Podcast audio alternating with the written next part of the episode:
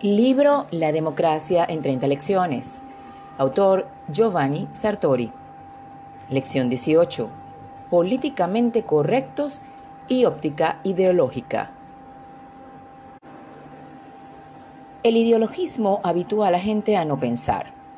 Es el opio de la mente, pero es también una máquina de guerra concebida para agredir y silenciar el pensamiento ajeno. Y con el crecimiento de la comunicación de masas, también ha aumentado el bombardeo de los epítetos. Una guerra de palabras entre nombres nobles, nombres apreciativos, que el ideólogo se atribuye a sí mismo, y nombres innobles, descalificativos y peyorativos, que el ideólogo endosa a sus adversarios. Lo malo es que para el ideólogo el epíteto exime del razonamiento y lo sustituye. La descalificación ideológica no necesita explicación ni motivación. El ideologismo concede certeza absoluta y por tanto no requiere pruebas ni presupone una demostración. Las ideologías, y en grado sumo la ideología marxista, ya están muertas pero de ellas ha sobrevivido lo políticamente correcto. Una ideología sin metafísica ni filosofía que lo respalde, que se reduce a ser una forma de matar el pensamiento sustituyéndolo con epítetos peyorativos. Me explicaré mejor. El fin de las ideologías lo profetizaron muchos estudiosos en los años 60, pero a decir verdad se trataba de una profecía un poco prematura.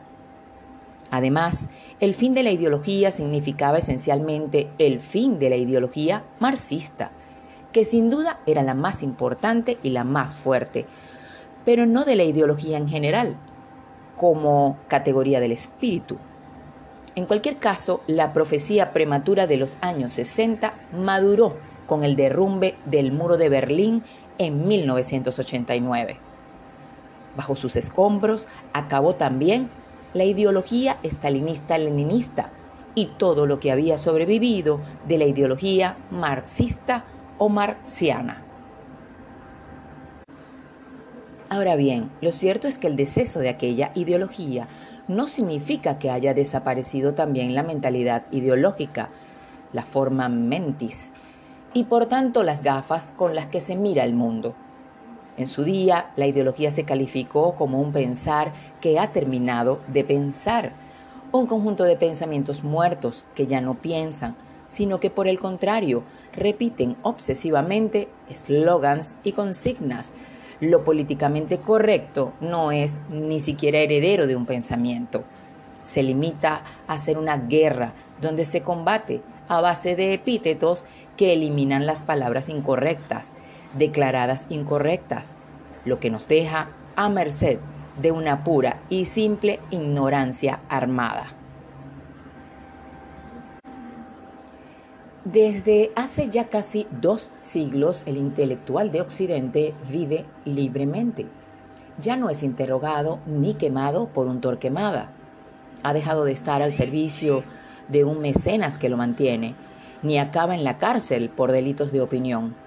Pero incluso viviendo en libertad, ¿somos verdaderamente libres de pensar libremente?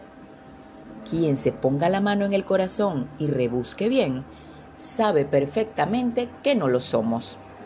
Cárcel no, pero presión e incluso intimidación sí, y mucha. Las verdades de derechas y de izquierdas siguen con nosotros.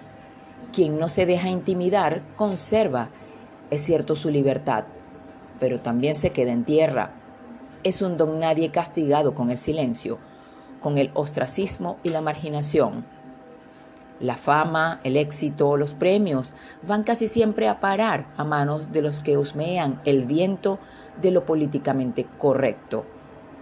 En el plano de la ideología, como forma mentis y como pensamiento bloqueante, el ideologismo no ha sido derrotado.